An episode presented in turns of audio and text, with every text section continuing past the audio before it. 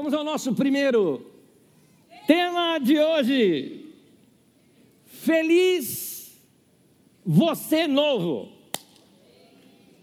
Feliz você novo. Gente, o ano não vai te trazer nada. O que esse ano vai nos trazer? Ano não traz nada para você, só mais uma data no calendário. Ou você vai atrás buscar, ou não vai acontecer nada para você. É isso. Mas feliz você novo. Se você se renovar, aí sim as coisas começam a mudar na sua vida. Nós somos uma geração, por alguma razão eu ainda preciso pensar isso melhor, talvez juntando psicólogos e sociólogos, talvez possam me ajudar, ou talvez até filósofos, podem me ajudar a compreender melhor algo que eu percebo na nossa geração. Nós somos uma geração insegura. Eu não sei se é porque a gente está departamentalizando muitas coisas, terceirizando seria a melhor palavra, da nossa vida. Por exemplo, no passado a gente tinha que decorar, decorar algumas coisas. Eu não preciso decorar mais, eu não preciso guardar na minha memória. Eu tenho minha agenda eletrônica, não é? é eu ia dirigir em São Paulo, eu tinha que dar mais ou menos uma olhada do que era, se era muito difícil, você dava uma olhadinha no guia e mais nada. Hoje você liga lá no seu celular ou no seu próprio carro e ele já te dirige para lá. Isso quando você não tem aqueles carros super tops, né, que já dirige sozinho, sem você sequer mexer no carro. Gente, é um absurdo essas coisas, né? A gente está terceirizando tanta coisa que parece que a gente não sabe mais se virar sozinho. Para você ter uma ideia, isso afetou, vamos lá, afetou a religião. Por exemplo, hoje em dia é muito comum em alguns lugares o pessoal procurar gurus espirituais. Eu não estou falando de alguém que te instrui, não estou falando de uma igreja que você frequenta, que receba a palavra de Deus. Não, eu estou falando de uma coisa moderna, agora chamado personal pastor.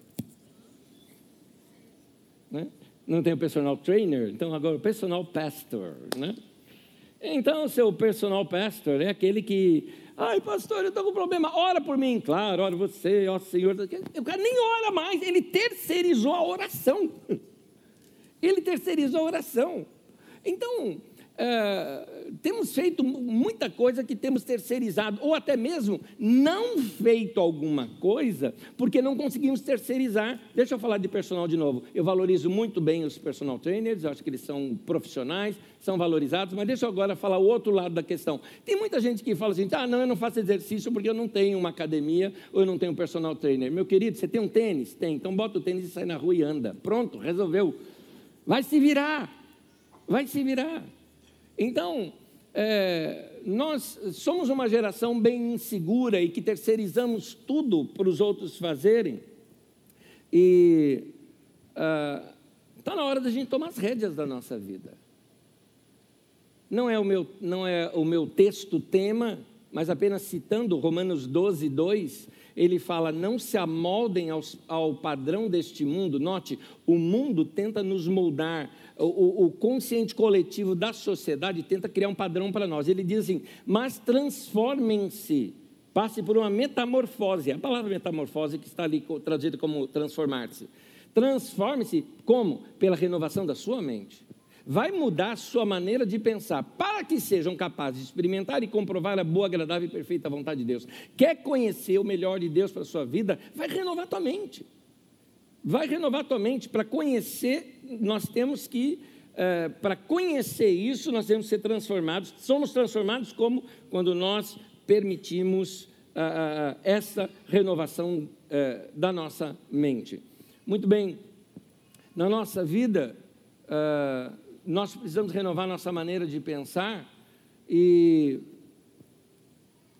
e aí a gente tem que começar a não andar mais como todo mundo anda não se conformar como todo mundo está andando. Gente, eu sei que a nossa nação está com altos e baixos, mas não é porque a nossa nação está com altos e baixos que a minha vida tem que estar com altos e baixos. As nossas finanças têm sido muito atingidas com esses altos e baixos econômicos na nossa nação. Mas se nós nos organizarmos, se nós nos organizarmos e seguirmos as instruções da palavra de Deus, nós vamos ter algo chamado estabilidade, mesmo na crise. porque a Bíblia nos mostra, por exemplo, acerca de Isaac, que plantou em tempo de crise, plantou em tempo de seca e colheu cem por um. Então, o que faz a gente crescer é a bênção de Deus, e a bênção de Deus vem pela prática das Escrituras Sagradas. Então, vamos buscar essa estabilidade na vida da gente. E aqui eu queria mostrar para vocês, na história de José, um homem que passou por diversas crises, diversos problemas, aparentemente afundando cada vez mais é, não tem outra palavra. Se você para a leitura na metade, você vai falar: esse homem é um desgraçado, né? desgraçado no sentido de desgraça, né? não tem nada de graça na vida dele, só problema.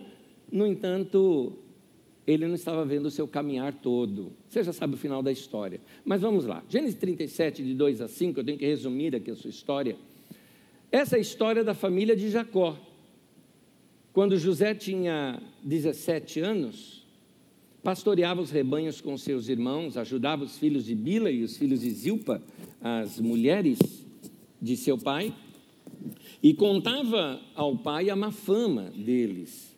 Ora, Israel, que é Jacó, gostava mais de José do que qualquer outro filho, porque ele havia nascido em sua velhice. Por isso mandou fazer para ele uma túnica longa. Quando seus irmãos viram que o pai gostava mais dele do que qualquer outro filho, odiaram-no e não conseguiram falar com ele amigavelmente. Certa vez José teve um sonho. E quando contou aos irmãos, eles passaram a odiá-lo ainda mais. Gente, contando a história aqui do José, é, o pai dele tem uma culpa aí no cartório, porque Jacó teve um filho protegido ou preferido diante dos outros. E isso causava inveja nos outros meninos. Ele deu uma túnica especial para ele. Aqui diz longa, outros tradutores preferem a palavra colorida, porque as cores eram uma coisa muito difícil naquele tempo. Talvez para você não signifique muita coisa, mas numa, numa sociedade onde normalmente a pessoa só tem uma peça de roupa, ela ganhar uma extra e aquela extra ser uma completamente diferenciada, linda e bonita, causou inveja nos, nos seus irmãos. E ele tinha seus sonhos. E apesar dos sonhos que ele tinha, ele não soube como controlar, era um menino ainda, e contando precocemente para os seus irmãos, eles passaram a odiá-lo ainda mais, porque invejavam ele. Os irmãos bolaram algo, e na verdade os irmãos queriam matá-lo. O mais velho, que era Judá, disse: Não, não vamos, não vamos deixar matá-lo, não, não. Vamos fazer o seguinte: está passando uma caravana aqui, a gente vende ele como escravo vendeu o carinha como escravo, é, pegaram as roupas dele, mancharam de sangue, chegaram para o pai e falaram: ele morreu. Um animal deve ter destroçado ele, está aqui a roupa dele. Enfim, na cabeça do pai ele tinha morrido. A vida do José continua agora como escravo. Na caravana, como escravo, ele foi vendido a um outro homem, um proprietário de uma fazenda em que, uma fazenda muito grande, aliás, um líder de exército, o que certamente era um homem muito rico, e José começa a crescer dentro daquela fazenda, nos cuidados que ele fazia. Tudo que ele fazia, fazia muito bem feito. Foi ganhando graça aos olhos deste homem, chamado Potífar ou Potifar. Este homem, então, vai dando chances para que José cresça ainda mais. José cresceu acabou se tornando administrador de toda a fazenda do cara. Acontece que a mulher do cara cresceu os olhos em cima de José e tentou seduzi-lo. José, agindo honestamente, disse não e quis sair daquele, é, daquela sinuca que a mulher o colocou. A mulher segurou nele, tentando agarrá-lo. Ele deixa, há um manto que você carrega aqui por cima, né? ele deixou isso na mão dela e saiu. E a mulher começa a gritar, dizendo que ele queria agarrá-la, e aqui está o manto dele que eu segurei. O homem acredita na mulher e pega o José e faz o quê? Mandou para o calabouço. Na verdade, nem era o calabouço ali, era do, uh, do Egito. O calabouço, que era o lugar, a, a prisão, para quem ia os prisioneiros do rei, né? vamos dizer assim, já que este homem era um homem grande na área do exército. Muito bem, lá na prisão ele conhece, faz dois amigos lá. E na prisão ele começa a crescer dentro da prisão. O próprio carcereiro olhava José como um cara super especial, diferenciado de todos os outros. Ele pega amizade com dois homens. Um era uh, o padeiro, o outro copeiro do faraó, mas que estavam presos por alguma razão lá, algum problema que deu com o faraó, e o faraó mandou para a prisão. Esses homens têm um sonho, cada um deles tem um sonho. O José interpreta o sonho de cada um deles, só que ele joga aberto. Você, Fulano, que era o padeiro, você vai morrer. Você, Fulano, eu ouvi seu sonho, você vai ser restituído, vai voltar a ser copeiro do rei. Passado algum tempo, foi exatamente o que acontece. Se cumpriu aquilo. Um homem foi mandado, uh, foi executado, o outro foi restituído ao seu cargo.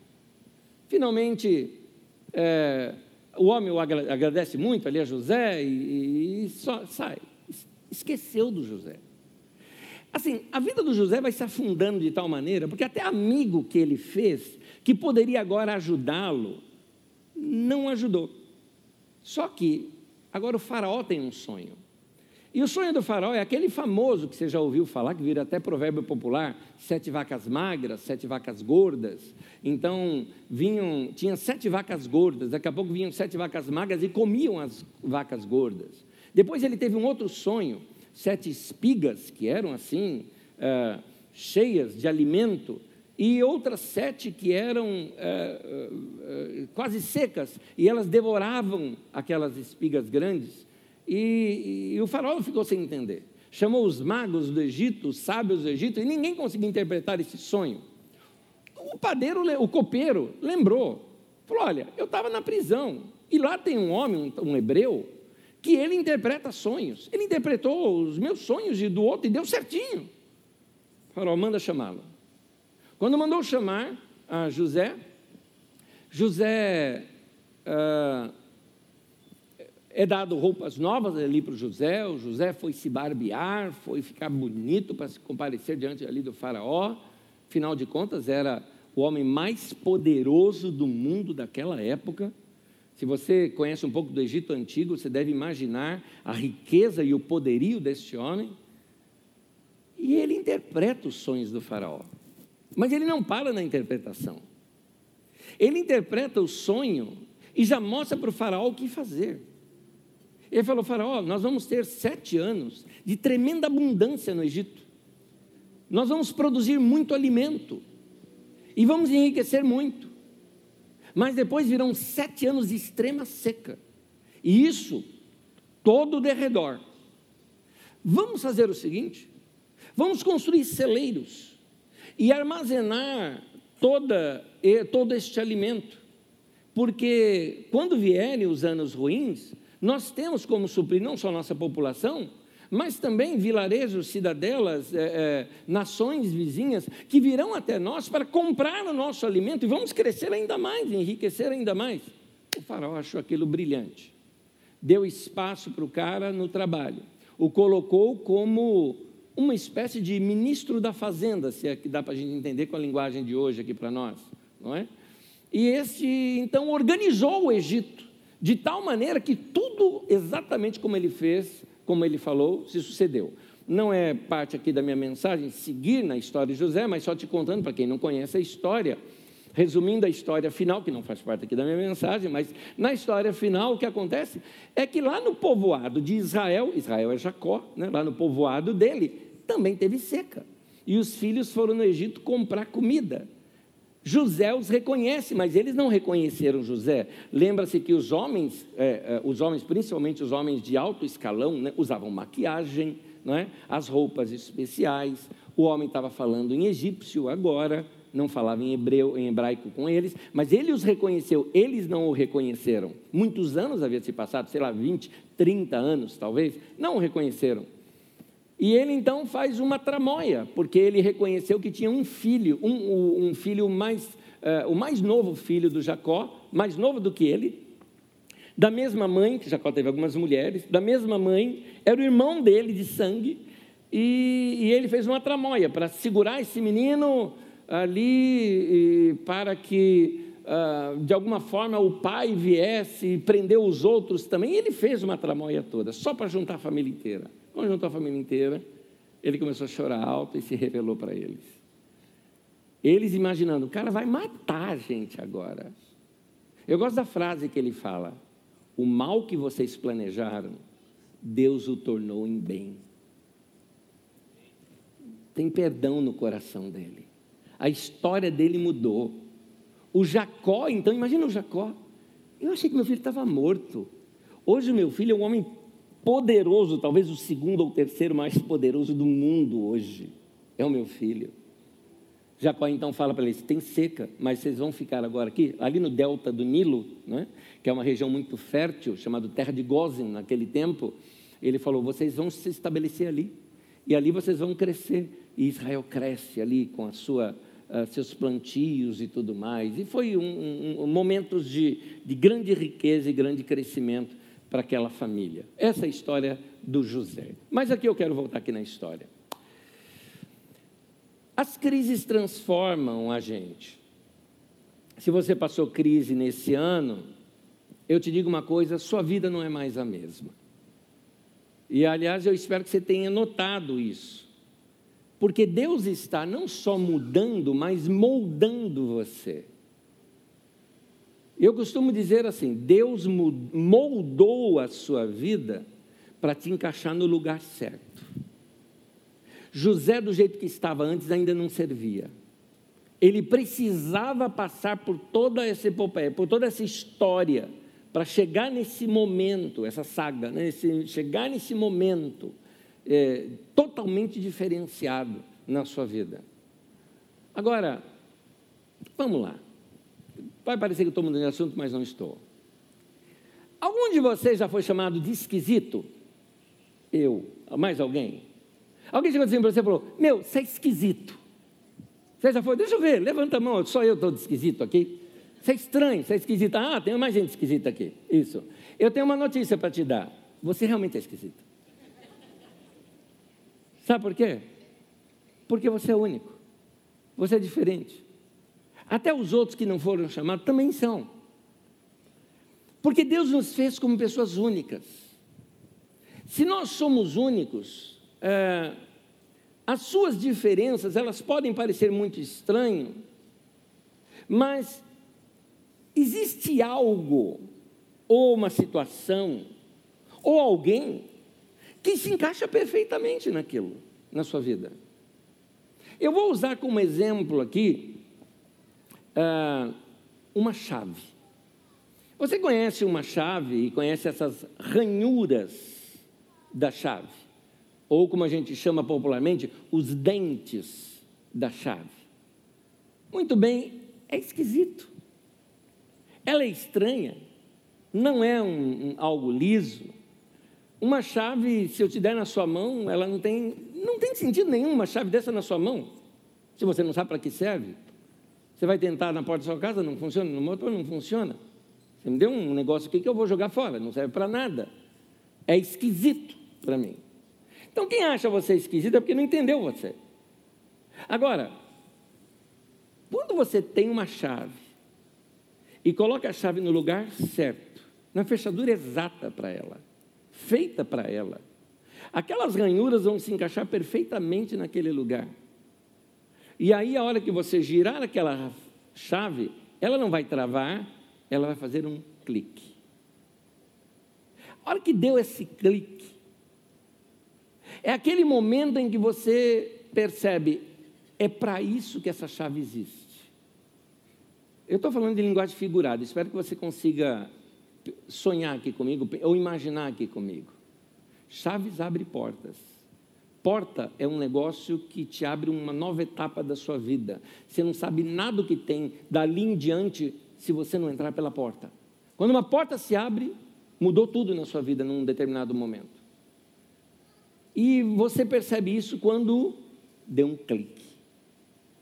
Você sabe do que eu estou falando quando você, por exemplo, ah, pode estar numa situação. Ah, você está preparado para algo. Vou, contar uma coisa da minha vida, vai? Assim fica mais fácil você entender. Teve uma fase da minha vida que eu fazia algo por muito por lazer, era uma área de tecnologia de uma determinada empresa, e eu conhecia tudo daquilo, puramente por ser fã. Sabe aquele negócio que você é fã e conhece tudo do assunto? Então eu sabia montar e desmontar, a, a, a, tinha todas as ideias daquelas máquinas, daqueles softwares e tudo mais.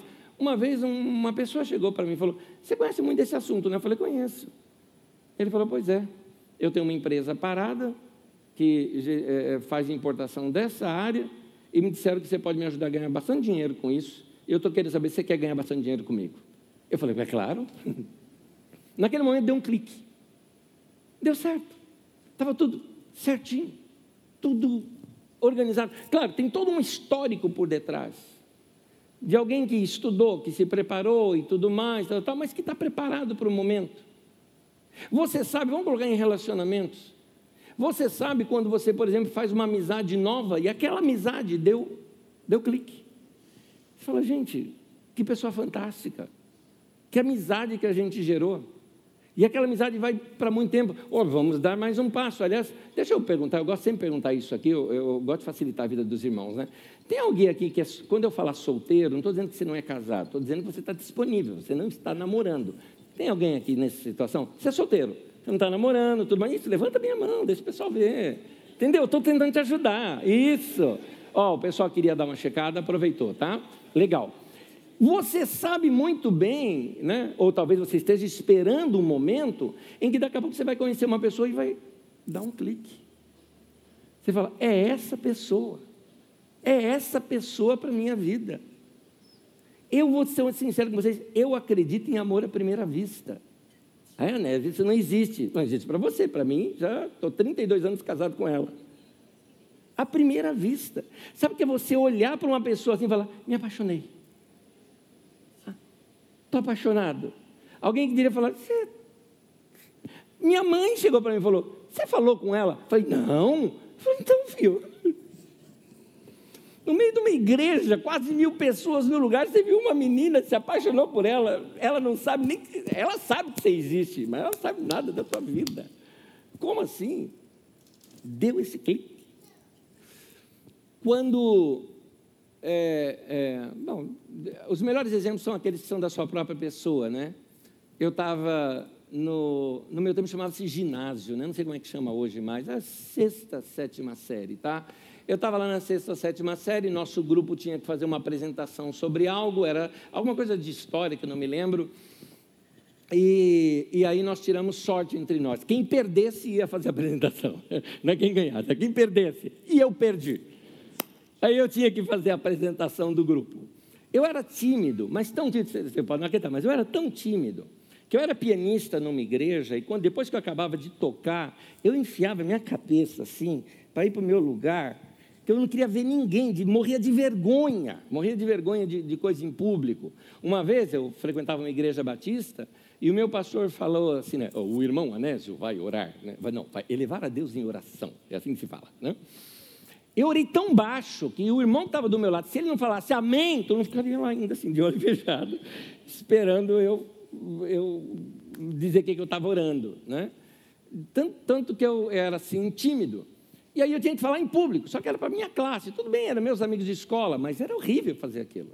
Muito bem, me preparei. E aí eu comecei a dar aquela aula, vamos dizer assim.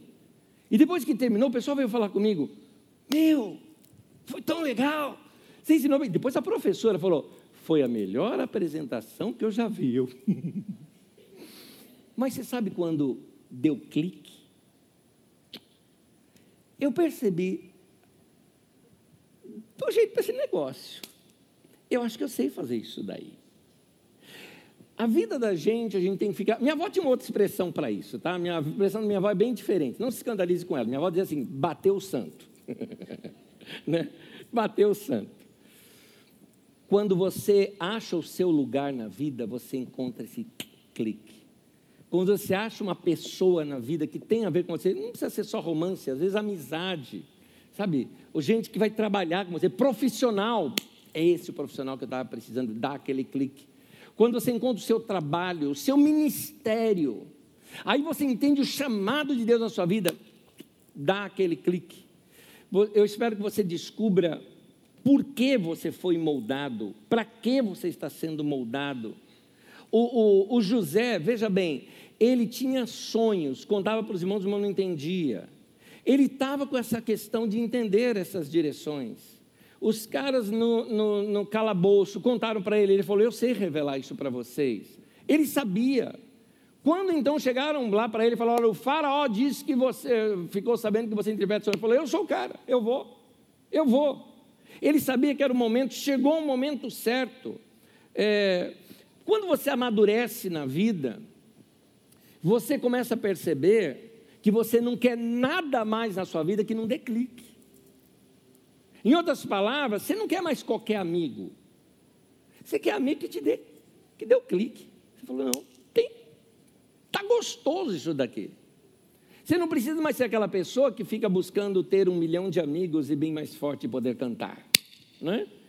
Só os antigos deram uma olhadinha e falaram, já ouvi essa música né? mas é, é, é, é, você passa a ser mais seletivo.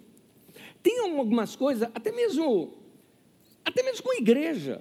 Por que tem essa diversidade toda de igrejas que tem? Porque tem aquela que vai dar o clique para você. Sentou no lugar e falou: aqui é meu lugar. Igual tem um canto que a gente canta aqui na carisma, na carisma que diz assim: encontrei o lugar, daqui não vou sair. Pronto, é isso. Quando você encontra aquele lugar que fala com você, você sabe, eu estou no lugar certo. Você precisa ser a pessoa certa no lugar certo. E eu sei que alguns de vocês saíram da sua casa para vir para cá para ouvir isso que eu estou te falando, nesse momento. Porque o que eu estou te falando está dando um clique lá dentro para você. Está dando liga. Eu deixo continuar a história do José, você vai entender. Gênesis 41, de 12 a 14, diz assim: é, é o, o, o padeiro está contando é, para o faraó. Pois bem, ele está contando aquela história. Havia lá conosco, lá na, quando eu estava na prisão, um jovem hebreu, servo do capitão da guarda. Contamos a ele nossos sonhos e ele os interpretou, dando a cada um de nós a interpretação do seu próprio sonho. E tudo aconteceu conforme ele nos dissera. Eu fui restaurado a minha posição e o outro foi enforcado. O faraó mandou chamar José que foi trazido depressa do calabouço. Depois de se barbear e trocar de roupa, apresentou-se ao Faraó. A partir daqui, a vida de José se torna uma vida estável. A partir daqui. A vida do José sempre foi de altos e baixos, mas teve um momento em que ele foi, chegou naquele ponto da vida dele, de ser o homem certo no lugar certo e a hora que ele atingiu esse momento da sua vida, sua vida entrou numa estabilidade. E um detalhe: nunca mais ele caiu depois disso. Ah, é interessante, interessante algumas coisas. José era um homem abençoado? Era, mas não era estável. É, eu estou dizendo isso porque alguns de vocês talvez passam por crises na vida e estão tá falando, puxa, eu amo a Deus, eu sirvo a Deus. O José também. Mas ele estava em crise, porque ainda não tinha chegado no momento certo não tinha chegado no, no, no tempo certo, não tinha chegado no lugar certo. É, mesmo com tudo que ele tinha, era um abençoado. Ganhava presente bom, como foi a tônica do pai, cresceu lá na casa do Potifar, mas daí ele perde o emprego e vai para o calabouço. Né? Nota uma coisa, olha que coisa interessante. Ele era um homem de Deus, mas foi para o buraco. É importante nós sabermos isso, porque alguns de vocês talvez estejam em crise, e por estar numa crise, seja uma crise, de repente um casamento que não deu certo, de repente um, um, relacionamento que não deu certo, de repente uma situação financeira que não deu certo, e você falando, puxa, eu amo a Deus, Senhor, mas tem alguma coisa errada na minha vida? Talvez não. No José não tem nada de errado na vida dele. Fazia parte do tratamento de Deus com ele, fazia parte da escola, da aprendizagem com ele. Ah, é interessante, ah, a condição do José não estava alinhada com a sua posição. Quem ele era não correspondia com o que ele estava passando. Ele era um homem digno, um cara correto, um excelente profissional, um homem que ouvia e entendia as direções de Deus. No entanto, a condição dele era de prisioneiro. Então, uh,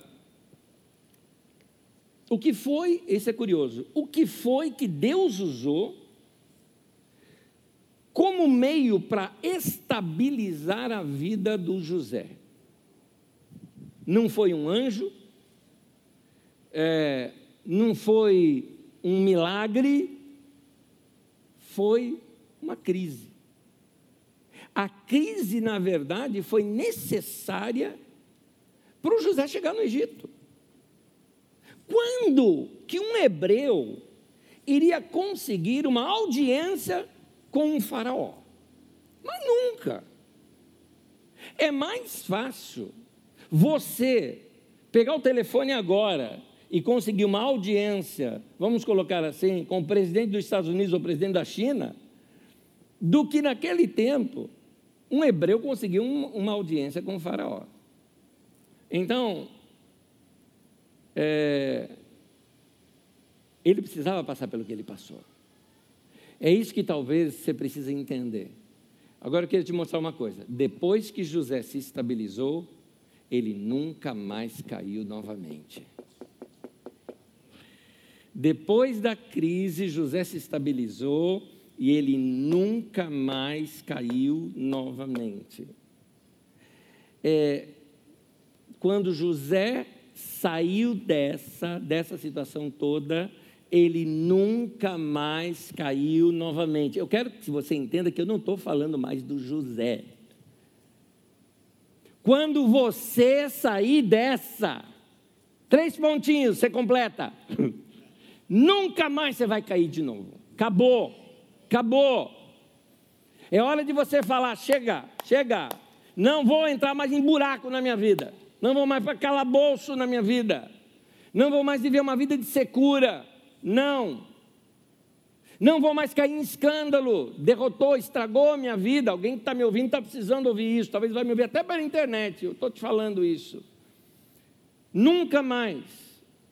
O que é, é interessante, o que é que fez José sair de uma prisão e se tornar o homem mais, um dos homens mais importantes naquele país, ou talvez depois do faraó, temporariamente o mais importante, que foi exatamente naquele momento é, é, é de situação é, é, de, de, de abundância e de seca na nação, é o seguinte: Deus usou coisas negativas, coisas ruins, para colocar os dons de José à amostra a adversidade cria a oportunidade.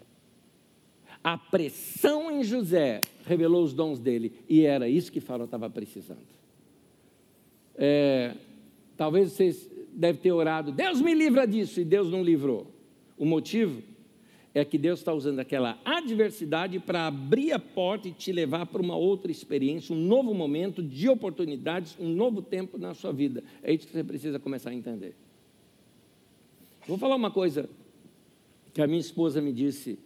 Uma, a primeira vez que ela falou, eu entendi achei bonito, mas eu queria entendê-la melhor quando ela falou. Quando ela falou o seguinte: foi bom eu ter passado pelo câncer na minha vida. Eu lembro muito bem, era um terror, isso sim. Não tinha nada de bom. Foi horrível. Com todos os sintomas que você consiga imaginar. Horrível. Horrível para mim, para as crianças. É, é, é, o pequeno sem entender o que estava acontecendo. Nossa, por que, que a mãe está vomitando? Né? Porque, ah, ela, tá vendo? Não pode comer tranqueira, tem que comer coisa boa, tá, tá, né? senão, olha lá o que aconteceu com a mamãe. Então a gente tem que fazer as coisas assim, para brincar com a criança tal, para tentar distrair, porque como é que eu vou falar para assim, tua mãe está com um câncer e, e pode morrer? Não vou falar isso para uma criança. Então, conforme a gente vai é, passando, eu só vi coisa ruim. Eu entendi ela, eu lembro do livro de Salmos que fala isso, mas eu queria entendê-la. Ela falou: foi bom ter passado. Porque aquilo me fez, primeiro, me fez ver a morte tão de perto, que mudaram meus valores na vida. A primeira coisa que ela quis fazer, quando ela pôde já se recuperar, para quem não sabe da final da história, ela já está completamente curada, graças a Deus, tá bom? tratamento foi de 10 anos, foi longo, mas está tudo ok. Isso já faz muitos anos. Isso foi em 2006, 2016 é que foi o, a, a, a parte final e está curada, graças a Deus. Mas uma das coisas, em 2009, por exemplo, ela eh, se propôs, juntamente com o, o meu pastor, estava conversando com a gente, e a esposa dele falou: Olha, eu estou indo para a África para ver algumas coisas eh, com algumas mulheres, fazer um trabalho ali com as mulheres, fortalecê-las e tudo mais. Magda falou: Eu quero ir. Aí, quando nós fomos procurar o médico, o médico falou assim para ela: Você não pode ir. Para isso, você tem que parar de tomar um remédio, porque senão dá trombose se você estiver tomando esse remédio e pegar voo. É, mas eu posso suspender o remédio, mas é um risco que você corre. Ela falou, eu quero correr o risco. Ela chegou para mim e falou, Nessa, eu não sei quanto tempo de vida eu tenho. Eu não sei se a gente vai ser curado ou se não vai. Fé, eu tenho, mas quem cuida da minha vida é Deus. Então eu quero que a minha vida seja mais útil. E foi. E foi ali que abriu a porta para nós fazermos um trabalho que foi maravilhoso lá na África. Nós conhecemos tanta gente maravilhosa naquele lugar. E anos depois continuamos, a Carisma mesmo, diversos trabalhos lá, que foram assim, eh, fundamentais até para salvar vidas de crianças que estariam morrendo e que permanecem vivas devido ao trabalho social que foi feito lá naquele lugar, de ideias que ela teve lá. Agora, voltou de lá, eu me lembro que ela voltou de lá e falou o seguinte: você precisa ir. Eu não tinha ido ainda. É, ela falou, e vai mudar tua, tua cabeça. Eu falei, em que sentido? Ela falou, você vai ficar intolerante. Eu falei, o que tem de bom em ficar intolerante? Parece ser ruim. Ela falou, não, você não está entendendo. Você vai ficar intolerante com gente chata, com gente que quer tomar teu tempo, você vai ser mais objetivo na tua vida, você vai aguçar mais a tua vida e ver que a tua vida passa muito rápido e que você não pode perder tempo. Eu falei, opa, ótimo. Ela estava certa. Ela estava certa. Quando a gente olha a vida dessa maneira, a gente aguça a nossa vida e começa a valorizar o quê? Valoriza o que realmente tem, tem mais propriedade para nós. Eu vou gastar, eu acho muito mais produtivo, você também acha, mas talvez você não faça isso, porque não acordou para a vida.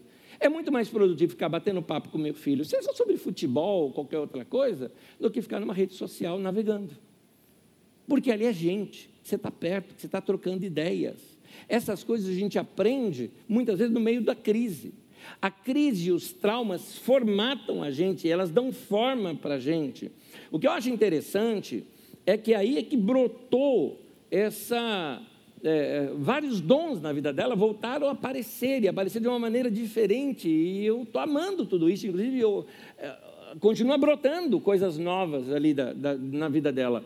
Mas o que eu quero te mostrar é que a pressão revela o que está no nosso coração, sim, revela até o que tem de ruim dentro de nós, para a gente mudar, mas também revela o que tem de bom. Nossos dons, nossos talentos, nossas paixões, aquilo que realmente aquece o nosso coração. O que fez José sair do calabouço e José ir para uma posição de, de de, de autoridade numa, numa, na maior nação do mundo da época. Porque Faraó viu José não como um problema, mas viu José como uma resposta.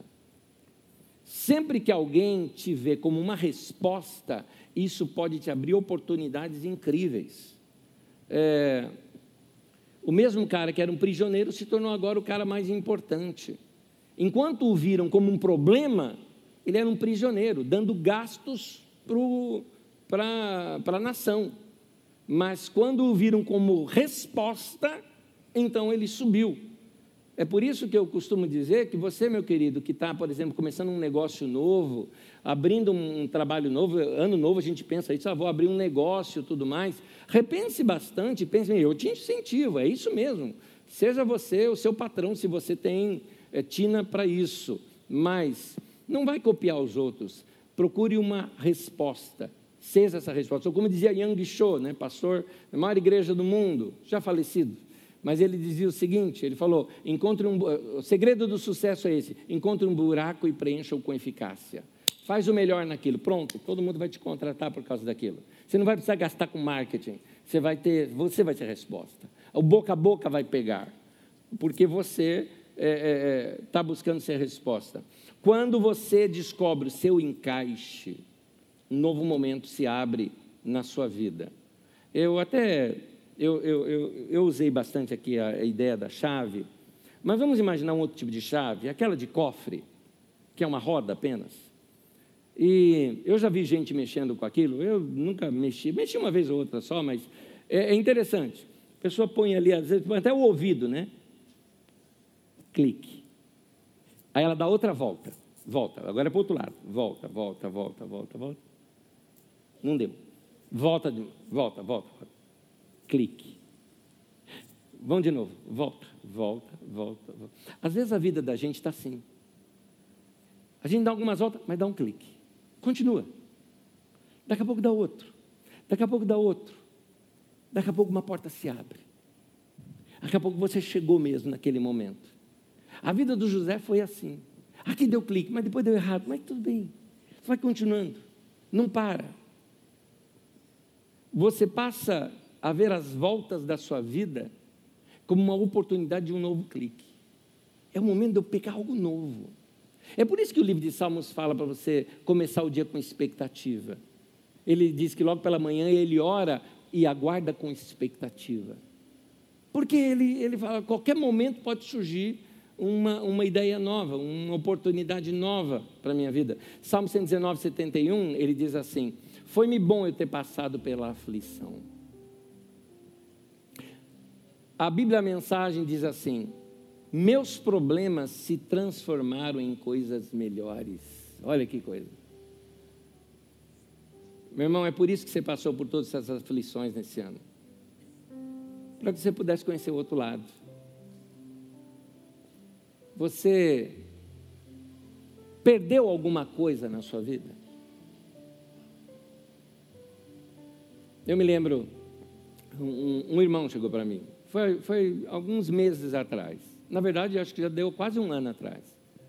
Ele falou, Nézio, deu algo errado nos negócios. Eu perdi. Ele estava falando de dinheiro mesmo. Ele falou, eu perdi muito dinheiro. Perdi muito dinheiro. Como eu conheci ele por anos, eu falei, irmão, lembra quando a gente era tudo jovenzinho, tudo mais, né? A gente era da mesma igreja junto, né? Tudo mais. Você lembra os perrengues que a gente passava? Aí eu lembrei dele uma vez, que a gente a gente a gente estava tão duro que a gente foi numa, numa pastelaria, comprou um pastel mais barato e dividimos em dois, né? Para dar aquela quebradinha na fome. Lembra disso? Lembrei e tal, lembrei então. Naquele tempo você perdeu alguma coisa. Falou, ah, eu não tinha o que perder. Eu falo, então você perdeu hoje porque você tinha. Você não está vendo que você está crescendo. Perder faz parte. Perder faz parte. Só perde quem tem. Naquele tempo você não perdia nada, porque não tinha nada para perder. Né? Mas hoje você perdeu porque você tem. Então não é tão negativo assim. Tem sempre um outro lado de olhar as coisas. Aí, é, eu estou pensando aqui sobre José. Gente, vamos pensar em José, vamos pensar na gente aqui. Ó, começa com a frase. Tudo que José perdeu, que ele perdeu coisa pra caramba, mas tudo que ele perdeu era menos do que ele teve depois. Gente, olha só. Primeira coisa que ele perdeu, perdeu a túnica. Vamos falar de bens. Ele perdeu aquela túnica. Agora, o que é uma túnica colorida para um cara que é o segundo homem mandante no Egito, que podia comprar quantas quisesse, que roupa quisesse, ele vai lá como costureiro, entendeu? Ele precisa, é, é, ele, o que compara isso? Ele perdeu, vamos chamar assim, o posto administrativo na fazenda lá da casa do Potifar. Ele perdeu. Era um baita emprego, vamos colocar assim, que ele tinha, não é? Ele perdeu lá. Só que ele se tornando agora, ou vamos dizer assim, o ministro da Fazenda de, de toda a economia do Egito, se é de todo o Egito e aquela fazenda ficava no Egito, ele agora era superior ao cara que demitiu ele. Ele tinha o poder nas mãos. Aliás, eh, numa outra mensagem que eu olhei em um outro ângulo, olha quantas vezes ele teve poder nas mãos para se vingar dos irmãos dele, não fez. Ele tinha poder agora para se vingar daquela sirigaita que atrapalhou a vida dele, ele não fez. Por isso que ele foi um homem leve, leve. E assim, gente, gente pesada no ar cai, só, entendi, não dá. Tem que ser leve para voar. Então, o, o, o, o, José, qualquer coisa que, ele, que você pega que ele perdeu, tudo que ele ganhou depois foi maior do que o que ele perdeu. traz isso para você. Meu irmão, tudo que você perdeu é menos do que Deus ainda pode dar para você. Só algumas pessoas acreditaram nisso ou não? Eu vou repetir então, vou te dar a segunda chance. Tudo que você perdeu é menos do que Deus quer e do que Deus pode dar para você. Vamos ficar de pé. Vamos ficar em pé. Fique em pé comigo, por favor. Gênesis 41, versículo 14, último texto que eu leio. Só repetindo o final, diz assim: O faraó mandou chamar José, que foi trazido depressa do calabouço. Depois de se barbear e trocar de roupa, apresentou-se ao faraó. Eu queria destacar esse finalzinho. Para entrar para uma nova fase na vida dele, ele tinha que se desfazer de tudo aquilo que lembrasse assim o, o passado dele. Ele não vai mais usar roupa de prisioneiro. Ele não vai ter aquela barba mal feita. Nada contra a barba. Mas a dele devia estar horrível. Mas ele foi lá. Ficou bonitão. Se arrumou. Se postou como alguém que poderia falar ali com o faraó. Meu querido, vamos aproveitar o início do ano. Vamos rever até o jeito que a gente se veste. Texto que eu li ontem aqui. Livro de Eclesiastes. Fala: vista-se com a sua melhor roupa. E também, esteja sempre seus cabelos alinhados. Né? Unja a tua cabeça com óleo. É isso, alinhar os cabelos. Né? É, você entendeu? Não é literal, alguns não têm cabelo, é, né? não é literal. Né? Não, mesmo assim, você já viu careca feia e careca bonita? Não é? Tem gente que tem umas carecas assim que você olha e fala, oh, quando eu for careca eu quero ficar assim, igual você. Né? É, porque é bonito, é bonito. O cara se cuida. Vai se cuidar. Isso mexe com você. Vamos ser bem honestos, não tem nada a ver com religião, com igreja, que é um conselho de irmão para irmão aqui, vai. De, de gente para gente aqui, tá? Esse conselho que eu estou te dando aqui. Vamos ser sinceros. Você vai sair de casa, olhou no espelho e não gosta. Você está atrasado, tem que sair assim mesmo. Não parece que está todo mundo te olhando? Né? Aí daqui a pouco você fica assim. Você... Chega alguém, está sujo aqui? Não, está. Você acha que está todo mundo te olhando, que está ruim. Agora tem um dia que você pega assim, se veste, e você fala assim, gostei. Esse aí, ó. Você não, não já tem uma atitude diferente? Gente, Começa hoje. Começa hoje. Investe em você. Estou falando de gastar dinheiro. Estou falando de ser criativo, de pensar, de se organizar. Vai fazer isso. José foi mudar o estilo de vida dele, porque ele sabia, agora é, é outro caminho para mim. Ele poderia comparecer diante do farol até com a barba daquele jeito? Eu poderia. Eu acredito que sim. Acho que os caras iam reclamar com ele, mas acho que ele poderia. Porque o farol ia falar, não, deixa o cara vir assim mesmo não teria problema. Mas eu acho que ele não ganharia a simpatia que ele ganhou. Então, meu querido, faz igual José. Vai se livrar das suas roupas de prisioneiro. Vai arrumar melhor aí a sua aparência, que te lembra mais do teu passado do que o que Deus pode fazer na tua vida. Vai, vai se preparar para a vida como alguém que de fato quer crescer. Vai fazer isso. Eu gosto de fazer isso. Sabe, sabe, uma das coisas que eu gosto de fazer com gente que eu, que eu considero bem sucedida? Estou sendo sincero, quando eu chego perto de alguém que eu vejo que é uma pessoa muito bem sucedida, algumas coisas que eu pergunto, eu gosto de falar assim: que livro você leu? O que está lendo? Eu quero saber o que, é que a pessoa leu. Eu quero saber o que a pessoa faz. Eu, quando pego, dentro da minha área, quando eu pego bons comunicadores, sejam pastores ou comunicadores ou palestrantes, que sejam, eu gosto de falar, quem que você ouve? Quem você assiste? Eu quero saber, porque eu quero crescer, eu quero aprender, eu quero ver coisas diferentes do que eu faço. Quando eu vejo bons administradores e eu sei que escrever um livro, eu vou lá e compro, eu quero ler, porque eu lido com administração. Eu gosto, quero criar mais, quero crescer mais. Palavra de ontem aqui, alarga a tua tenda. vai crescer, meu irmão.